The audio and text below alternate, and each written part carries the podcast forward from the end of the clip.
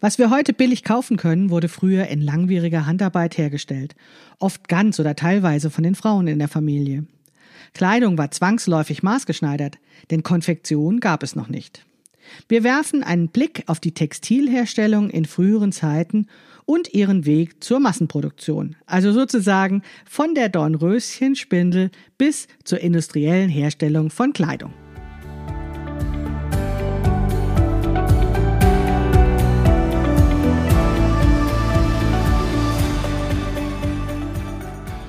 Hallo und herzlich willkommen zu Past, dem Podcast von Krafteln. Mein Name ist Maike Rentschbergner. Ich unterstütze Frauen dabei, sich selbst gut passende Kleidung zu nähen, die sie schön und stark macht. Meine Mission ist es, dieses Gefühl der Stärke, der Schönheit und der Zufriedenheit möglichst vielen Frauen zu ermöglichen. Zum Beispiel auch dir. Schön, dass du zuhörst.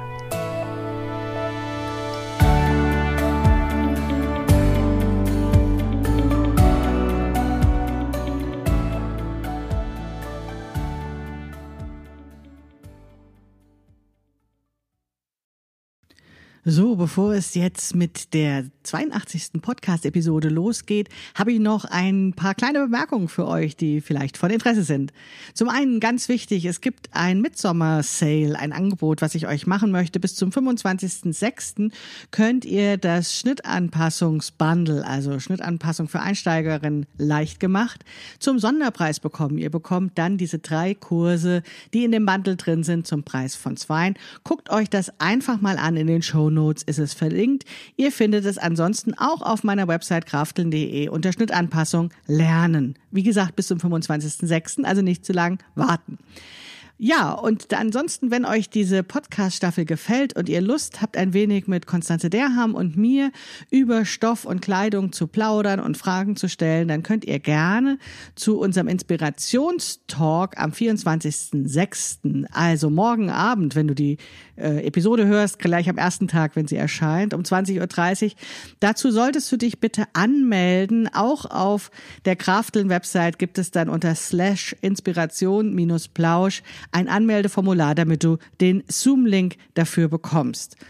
Wenn du das jetzt später hörst, die Podcast-Episode, und traurig bist, dass du dann nicht mehr dabei sein kannst und das nicht rechtzeitig davon erfahren hast, dann abonniere doch meinen Newsletter. Da findest du Formulare auch überall auf shop.grafteln.de. Dann erfährst du immer rechtzeitig von allen Terminen, die anstehen, von allen Angeboten, die ich mache und bist immer up to date. Aber jetzt erstmal viel Spaß mit unserer aktuellen Episode, mit unserem Gespräch darüber, wie Stoff und Kleidung entsteht mit Konstanze Derham und mir.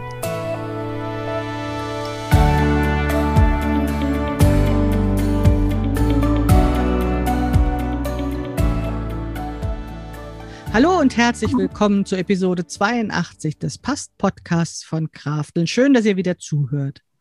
Heute bin ich wieder nicht alleine, sondern ich habe wieder Konstanze Derham von Texte und Textilien bei mir, mit der ich ja auch schon in den vergangenen zwei Episoden gesprochen habe und die mich jetzt diese ganze Staffel 8 ja nicht be unterstützen, begleiten, mit der ich die zusammen mache. Genau, Staffel 8 zusammen mache. Hallo Konstanze. Hallo. Genau, Staffel 8 geht ja um Kleidung an sich insgesamt so. Und heute geht es jetzt darum, wie eigentlich Stoff und Kleidung entsteht. Fangen wir beim Urknall an, oder?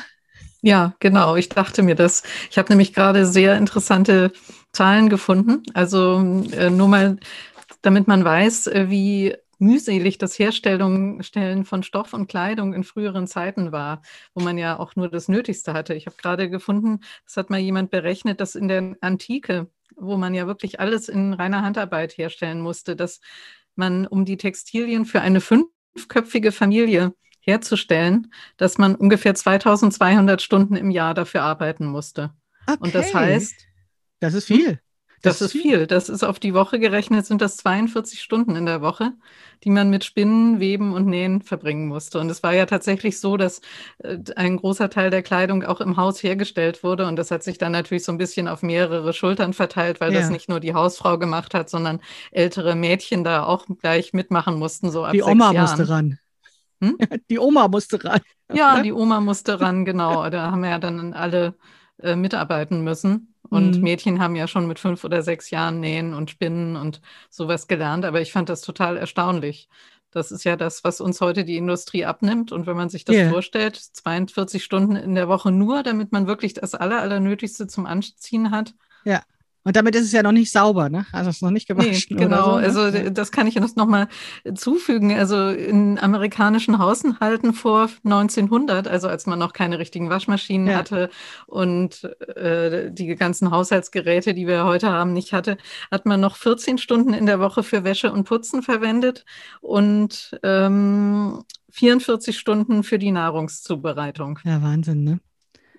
Das Wahnsinn. Ist, das sind also praktisch, also gut, vor 1900 fielen dann die 42 Stunden in der Woche fürs äh, Nähen, Spinnen, Weben ein bisschen geringer aus, weil man ja damals schon Konfektion kaufen konnte dann auch, aber trotzdem, das sind Arbeitsbelastungen von ungefähr 100 Stunden die Woche.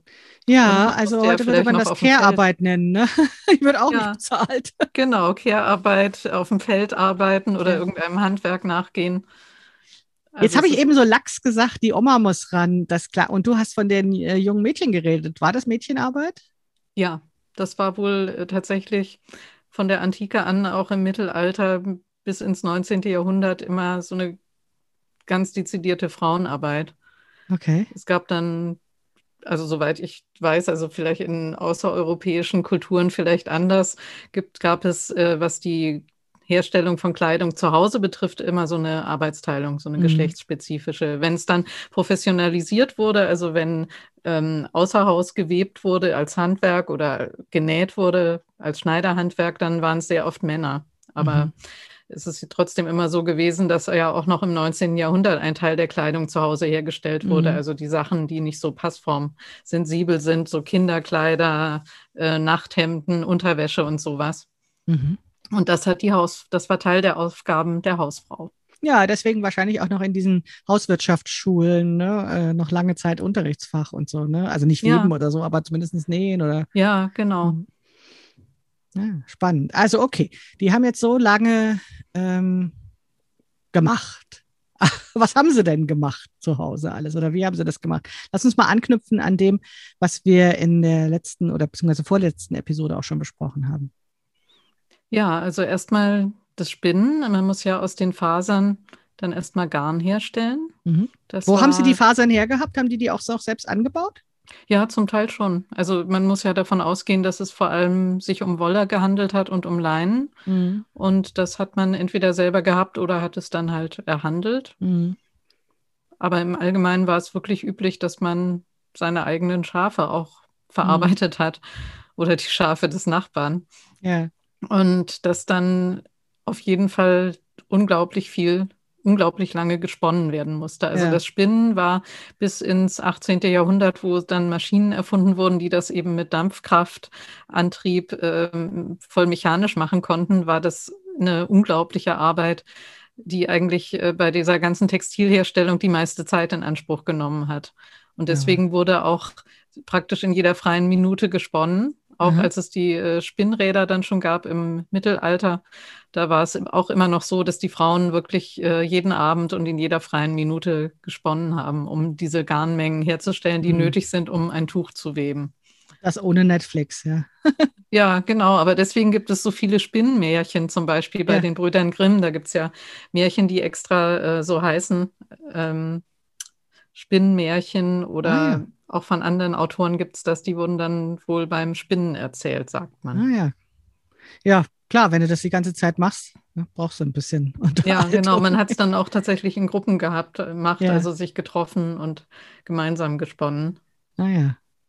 Und dann haben Sie also Ihr Garn gehabt und dann haben Sie es auch noch selbst gewebt, auf so Webstühlen, nehme ich mal an, oder wie haben Sie das gemacht?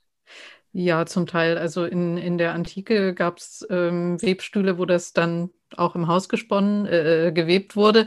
Und später war es dann häufig auch so, dass die Weber, dass das so, eine, ähm, so ein Reisegewerbe war. Die mhm. hatten äh, Webstühle, die sie dann in einem Dorf zum Beispiel in irgendeiner Scheune oder sowas aufgestellt haben. Und dann das wurde das Garn dorthin gebracht, das die einzelnen Haushalte schon gesponnen hatten und das wurde verwebt.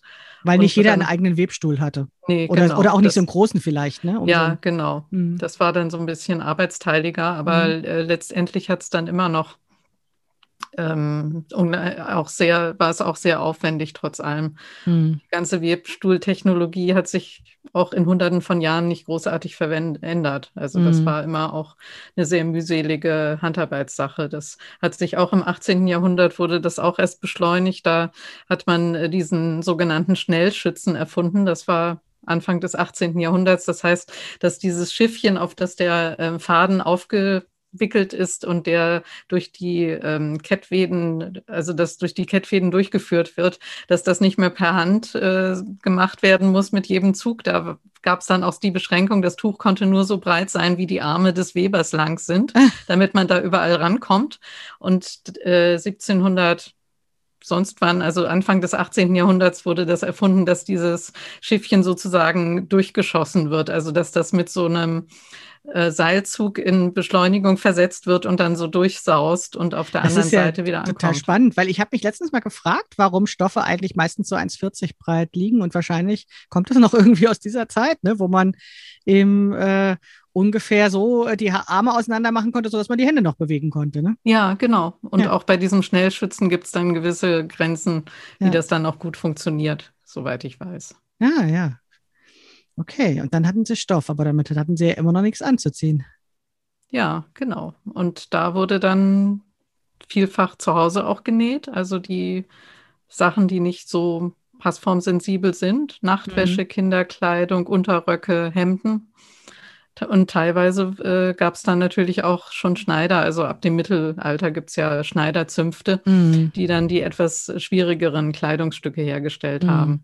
Naja, das war ja eigentlich sozusagen die Geschichte der Menschheit, ist ja auch eine Geschichte der Arbeitsteilung und Spezialisierung, ne? dass man dann äh, irgendwann äh, ja seinen Standard erhöhen konnte oder überhaupt die Versorgungssicherheit organisieren konnte, indem man eben getauscht hat und, und eben auch äh, miteinander gehandelt und äh, sich ergänzt hat und dadurch eben auch tiefer in die Materie einsteigen konnte, also Sachen weiterentwickeln konnte oder sowas. Ne? Das sieht man ja, ja in vielen Gebieten.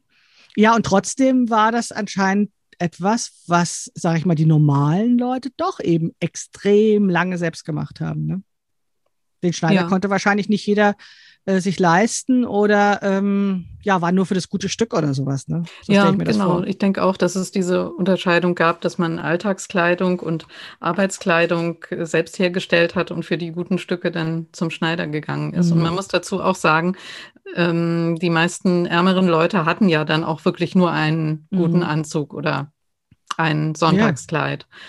Und ältere, äh, ärmere Leute haben auch ganz viel gebrauchte Kleidung getragen. Das ist uns heute auch nicht klar, dass praktisch die abgelegte Kleidung von etwas reicheren Leuten, die sich öfter was Neues leisten konnten, die wurde dann von Altkleiderhändlern Ach. aufgekauft. Und es war vollkommen üblich, dass man sich, wenn man nicht so viel Geld hatte, beim Altkleiderhändler eingekleidet hat. Das also ist ja total spannend, weil eigentlich, also ja, wir kennen das sozusagen so als cooles Konzept mit dem Second-Hand-Shop oder eben so dieses, äh, worunter die Kinder dann oftmals leiden, dass sie die abgetragenen Sachen von Geschwistern bekommen oder von der Cousine oder sowas, ne?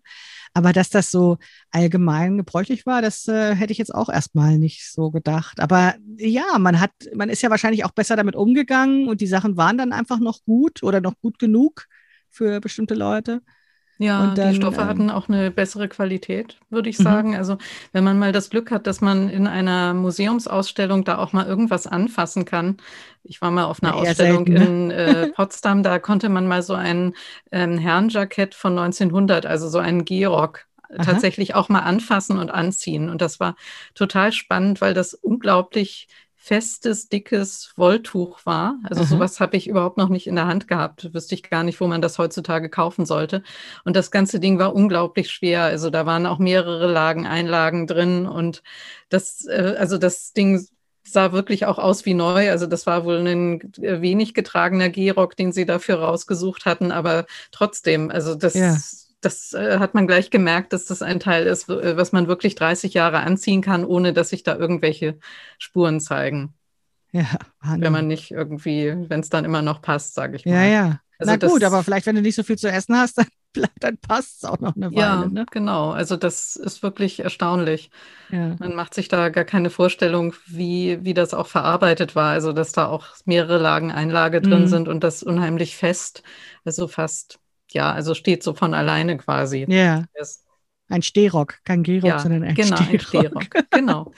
Naja, das macht mir natürlich auch nochmal deutlich, warum es früher diese Tradition der Aussteuer gab. Ne? Wenn, Ja, wenn Stoffe so aufwendig äh, zu erzeugen waren, dann haben die natürlich einen ganz anderen Wert gehabt, als die das heute bei uns haben. Und, ähm, und auch so, wenn es so lange gebraucht hat, um sie zu erzeugen, dann muss man natürlich sozusagen anfangen, wenn das Kind geboren ist, schon äh, darauf zu planen, was sie braucht, wenn es auszieht, so, ne? ja, genau. Man musste das langsam sammeln, weil man ja nicht einfach Ja. alles auf einmal kaufen konnte. Nicht einfach zu Ikea und Ja, genau. losgehen. Ja. Ja, genau. Also Ja, das, und, ist, äh, das ist total spannend. Und, äh, und dann äh, gibt es solche Bräuche schon noch länger, ne? Und die nachfolgende Generationen denken sich, hä, was schenkt mir die Tante Handtücher? Ja, genau, weil früher halt in so einem bäuerlichen Haushalt äh, einmal im Jahr der Weber kam Mhm. und dann wurde irgendwas Neues gewebt, dann wurde ein Teil dieses Stoffs dann gleich für Dinge verwendet, die man unmittelbar brauchte und halt einen Bettlaken und einen Bettbezug und ein Kopfkissen hat man dann für die Aussteuer beiseite gelegt, damit die Tochter dann später mehrere Garnituren Bettwäsche hat.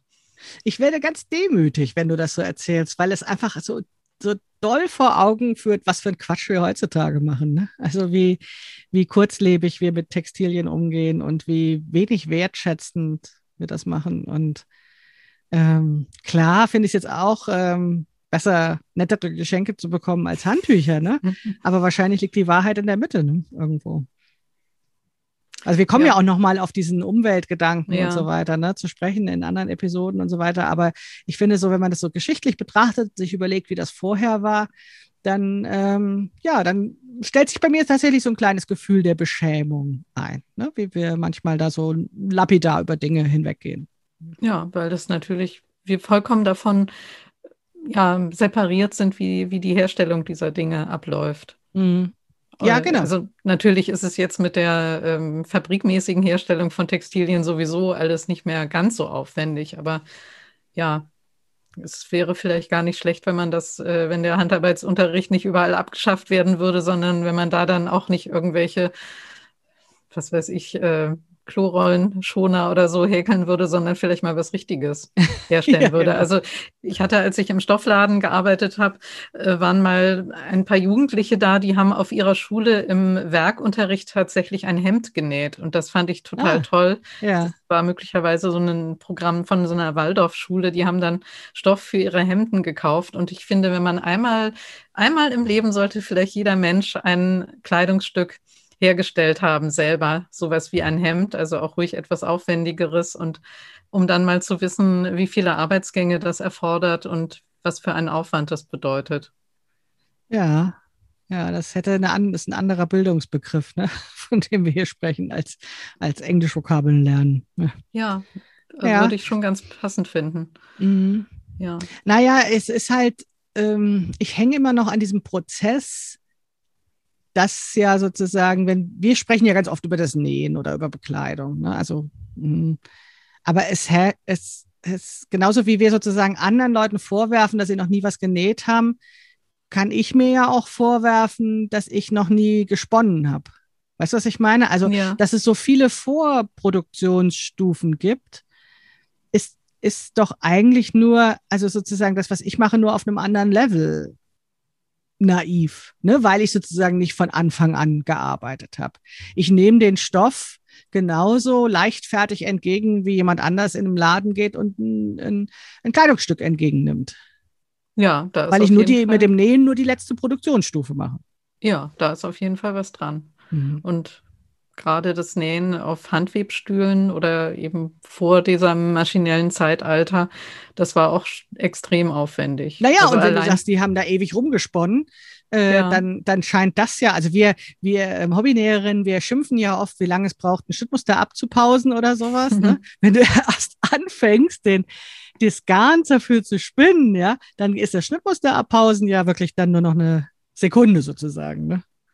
Ja, das ist eigentlich ganz interessant, dass bei den Prozessen jeder nachfolgende Prozess immer etwas schneller geht. Also das Spinnen hat tatsächlich die ja. meiste Zeit in Anspruch genommen und man sagt auch, dass äh, quasi zehn Spinnerinnen arbeiten mussten, damit ein Weber genügend Garn zum Weben hat. Also wenn man das ah, sozusagen ja. in so einer industriellen Verarbeitungskette ja. hat, aber mit Handarbeit, dass das so zehn zu eins ist. Und wenn dann äh, das Weben einmal erledigt ist, ist ja das Nähen dann im Verhältnis fast eine schnelle Sache.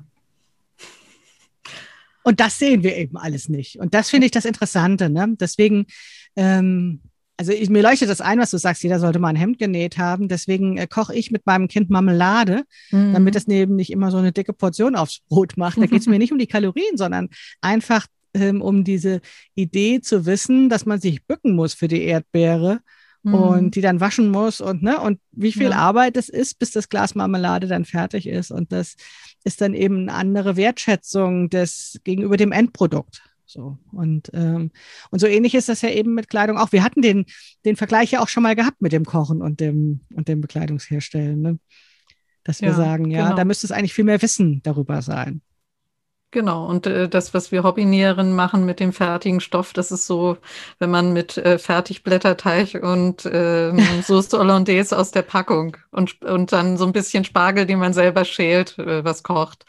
Ach, also na ja, ich ja, weiß nicht, ne? jetzt, das, das tut mir weh, wenn du das so sagst, weil dann fühle ich mich, als hättest du gesagt, ich hätte ein Bastelpaket bei einem Kaffeeröster gekauft und daraus was zusammengeklebt.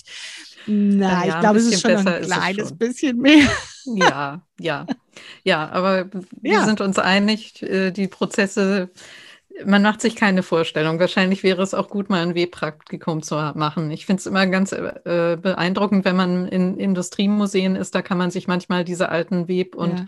Spinnmaschinen vorführen lassen und da wissen die Leute dann auch manchmal ein paar Richtlinien, äh, wie lange sowas gedauert hat. Also ich habe das in Lyon mir mal angeschaut. Äh, da wurde irgendwie gesagt, dass für einen mehrfarbig gewebten Stoff man schon wochenlang gebraucht hat, um den Webstuhl nur einzurichten. Also ja. einfach nur die Kettfäden im Muster aufzuspannen und das alles einzufädeln. Und ja, auch das noch, ne? Sowas. Also das ging dann wahrscheinlich nur für die Adligen oder so, ne? Ja. Die anderen haben dann eben diese einfarbigen Sachen gehabt, die ähm, ja eben schneller dann doch zu machen sind. Ja. Ah, ja, das ist äh, naja, gut, wir leben einfach in einer anderen Zeit und leben mit anderen Herausforderungen. Ähm, aber das Interessante ist ja, dass wir deswegen auch nicht mehr Zeit haben. Ne? Es füllt sich dann ja immer schnell mit anderen Aufgaben, wenn die einen wegfallen. Und auch wenn wir diese 42 Stunden pro Woche nicht mehr ja. ähm, einsetzen müssen, haben wir ja doch keine Langeweile. Aber ja. spannend finde ich das trotzdem, sich das zu überlegen, wo kommt das her? Vor allen Dingen, weil es ja eben Stoff schon so lange gibt, wie wir ja auch in der anderen Episode, in der Episode 80, glaube ich, schon mal hatten. Mhm. Ja, genau. Ja, und ähm, wie war das so? Also das, das Wissen wurde wahrscheinlich dann auch ähm, innerhalb der Familie weitergegeben. Also da gab es nicht in der Schule oder so, weil, du, weil wir vorhin auch vom Werkunterricht gesprochen haben, ne? Aber früher ja. war das ja eher in der Familie. Ja, was das Nähen betrifft, ja. Und es war natürlich für Mädchen immer Schulfach auch mhm. sowas. Mhm. Aber ansonsten war das ein überlebenswichtiges Wissen. Mhm. Und es gab dann natürlich auch weibliche Berufe, die sich mit dem Nähen beschäftigt haben. Also Weißnäherinnen haben zum Beispiel Unterwäsche genäht. Und dann ganz wichtig, äh, gerade unter dem Aspekt, dass man alte Sachen umgearbeitet hat, dann gab es noch die Putzmacherin. Mhm. Das ist für uns. Äh, Ach, ich dachte, die macht die Hüte, die Putzmacherin nee, und die das Dekoration. War, hm, ja, heutzutage, aber die macht tatsächlich Dekorationen und zwar hat die im 17., 18. Jahrhundert Kleider wieder hübsch gemacht. Also da hat ah. man auch ja ganz oft, wenn man gerade wenn man teure Kleider aus guten Stoffen hatte. Also das waren ja auch immer Modelle, die relativ viel Material enthalten haben. Ja. Wenn man sich mal an die Mode erinnert mit diesen Reifröcken in unterschiedlichen ja. Formen, dann wurde sowas auch über Generationen hinweg tatsächlich verwendet und dann immer wieder an die neue Mode angepasst, also umgeschneidert. Ach, die, dann, das war der Änderungsschneiderei sozusagen. Ja, und, und die Putzmacherin, Putzmacherin hat dann äh, neue Dekorationen und äh, Garnituren drauf genäht. Also da wurden dann neue Spitzen angesetzt oder neue ah. Bänder ah. und das Ganze dann wieder schön gemacht. Und man konnte sich dann modisch kleiden, ohne dass man was ganz Neues brauchte, sondern hat dann die Kleider von, von vor 20, 30, 40 Jahren aufgearbeitet auf die das Art. Das kenne ich tatsächlich auch familiär. Ich habe, äh, äh, meine Mutter hat relativ viele oder hat immer mal so Kleidungsstücke von ihrer Schwiegermutter, die eben auch sehr hochwertige äh, Kleidung hatte. Ich kann mich sehr gut an ein Abendkleid erinnern, was sie auch ähm, dann gesagt hat, dass sie das aufgearbeitet hat. Da hat sie, mhm. glaube ich, dann an einer Stelle ein bisschen was gepflegt und hat an einer anderen Stelle was rausgenommen, damit sie aus dem gleichen Stock das dann äh, Stoff das einsetzen kann. Und sie hat im Brustbereich irgendwas geändert, damit es sozusagen mehr ihr entspricht. So.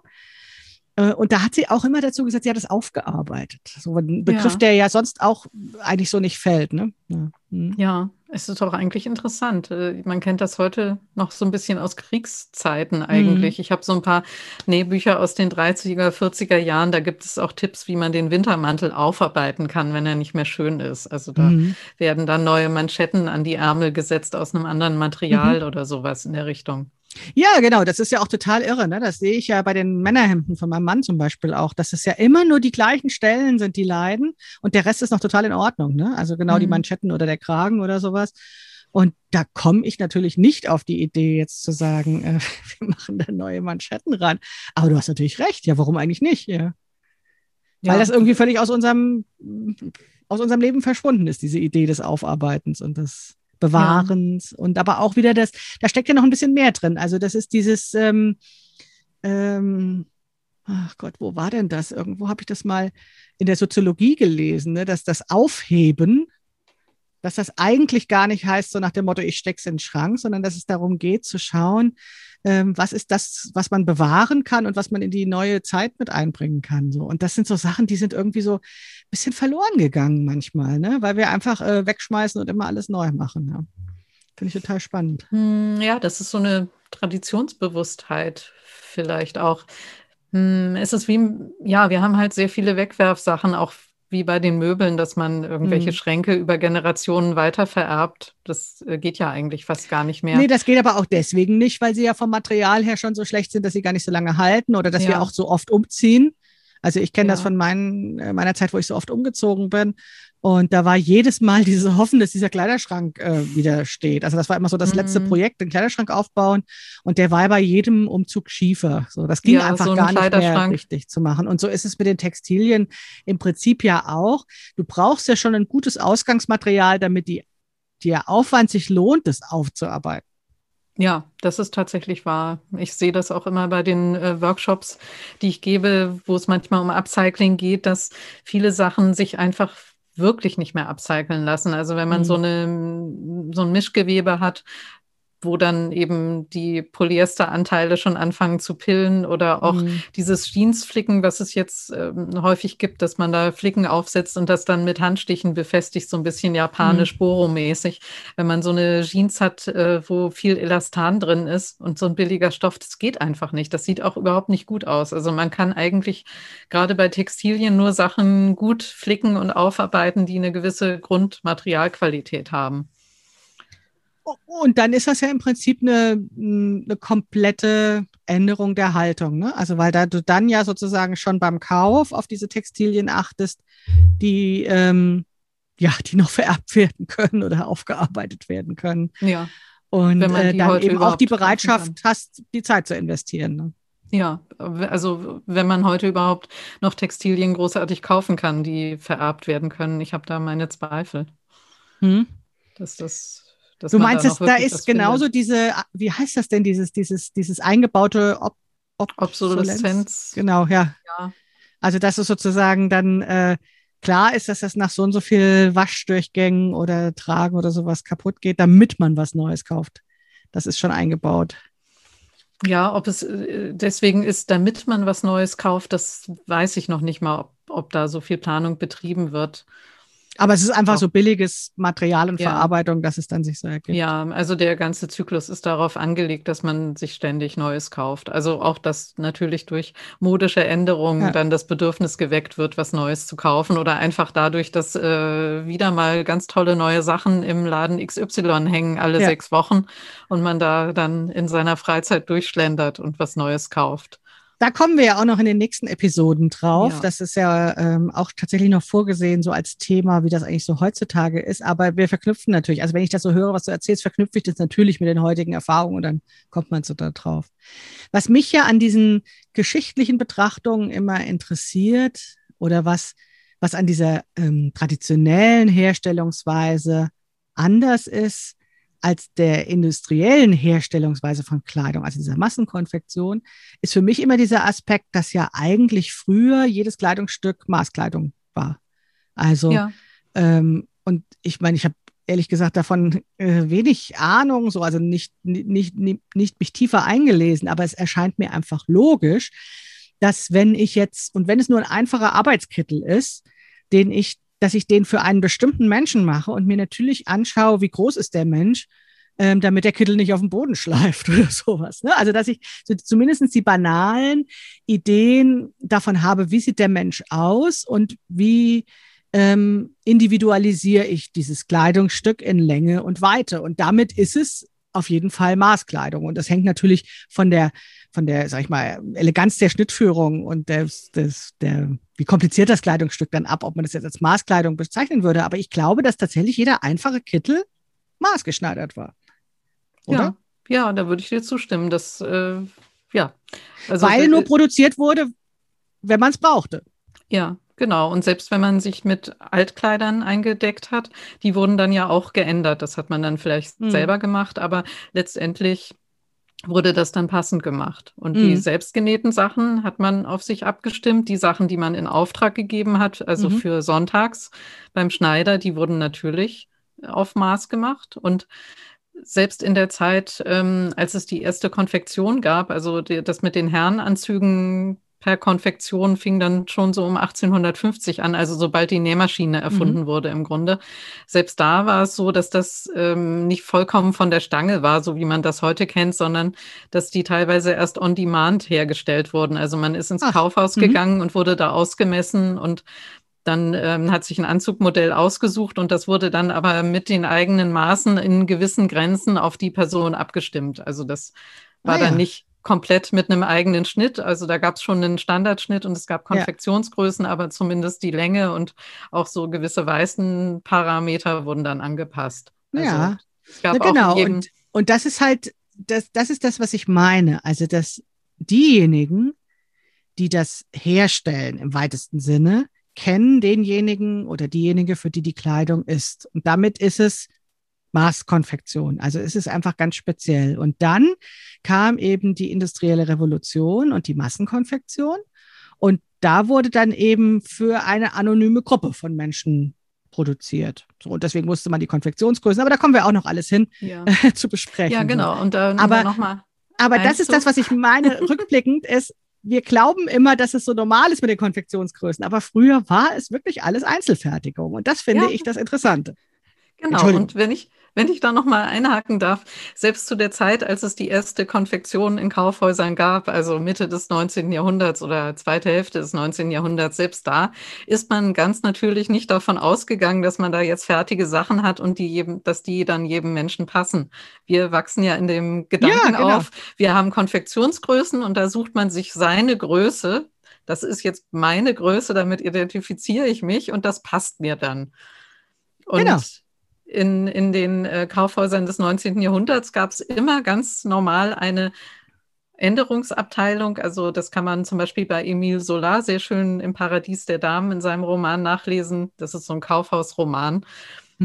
ähm, wo einem auch die neben der Geschichte, die sehr schön ist, eine äh, ganze Organisation dieses äh, Warenhauses äh, nahegebracht wird. Das ist auch sehr interessant eigentlich. Da gibt es immer äh, dann Änderungsschneiderinnen, die dann, wenn die Kundin sich etwas Fertiges ausgesucht hat, kommen und das dann äh, nochmal anschauen und dann werden Änderungen ähm, ja. abgesteckt und dann kriegt die Kundin das erst, wenn die Änderung ausgeführt ist. Also ja, das, das gab es ja auch noch vor einiger Zeit. Ne? Ich kann mich noch gut erinnern, dass in diesen Kauf Häusern, be größeren Bekleidungsketten ist auch noch, zumindest in der, bei den Herrenanzügen, aber auch in der Damenkleidung, also dass man die noch rufen konnte, diese Schneiderin, und dass dann zumindest mhm. sowas wie Ärmellängen oder sowas angepasst ja, genau. Wurden, das, also bei Karstadt gab es das ja. noch als Relikt.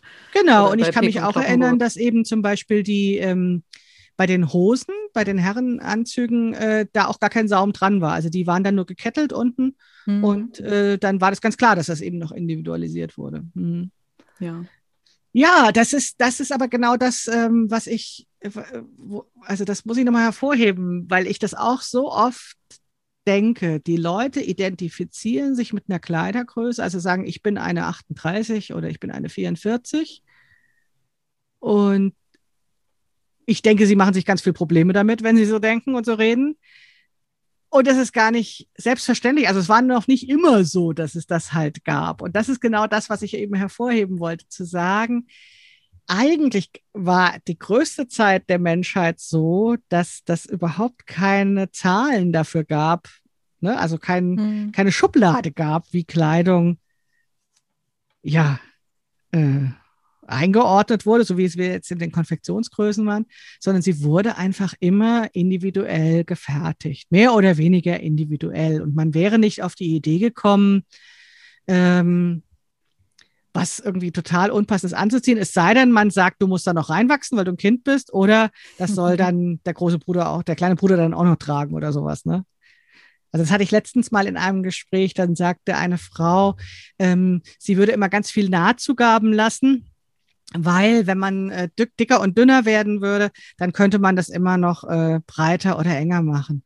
Und das ist mir zum ersten Mal aufgefallen, dass ich, seitdem ich die Overlock-Maschine habe, immer alles so schön abkettel und das dann immer mhm. total schön finde, weil es dann wie industriell gefertigt aussieht.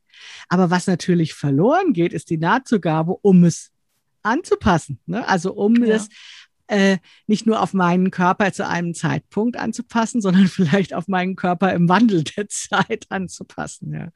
Genau, und das sieht man bei den alten Kleidern auch noch sehr schön, wenn Sie im Museum mal die Innenseite zeigen, dass da auch oft sehr, sehr große Nahtzugaben sind. Also bei diesen ganzen Miedern ja. zum Beispiel ist das immer so gemacht, dass man die Seitennaht auslassen kann. Also würde, glaube ich, auch gemacht, wenn die Frauen dann schwanger wurden. Ja, eben. Zum Beispiel. Und dass man den Rock, dass man da die Falten, in die viele Röcke ja gerade bei Trachten zum Beispiel gelegt sind, dass man die dann ein bisschen kleiner näht oder auslässt oder sowas.